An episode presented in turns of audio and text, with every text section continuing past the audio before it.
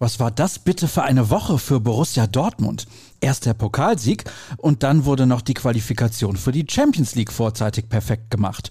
Es hätte schlimmer kommen können.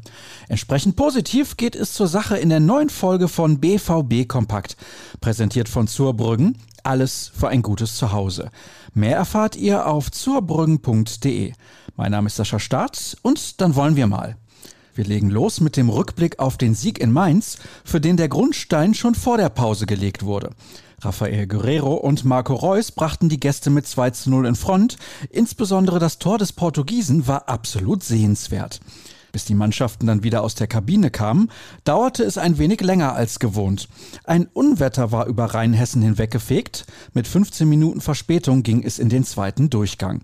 Zwar machten die Hausherren etwas mehr Druck, aber Julian Brandt sorgte zehn Minuten vor Schluss für die Entscheidung. Robin Quaison gelang in der Nachspielzeit der Ehrentreffer für den FSV. Er verwandelte einen Handelfmeter. Durch das Unentschieden von Wolfsburg in Leipzig kletterte der BVB sogar auf Rang 3.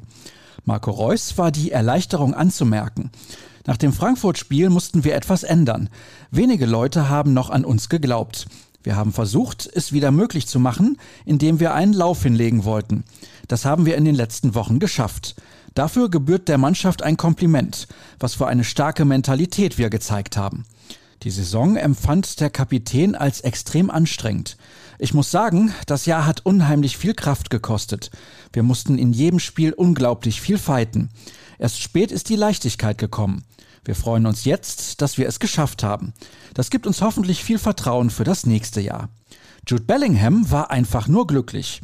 Als ich herkam, wusste ich, wie groß der Verein ist und was die Erwartungen waren.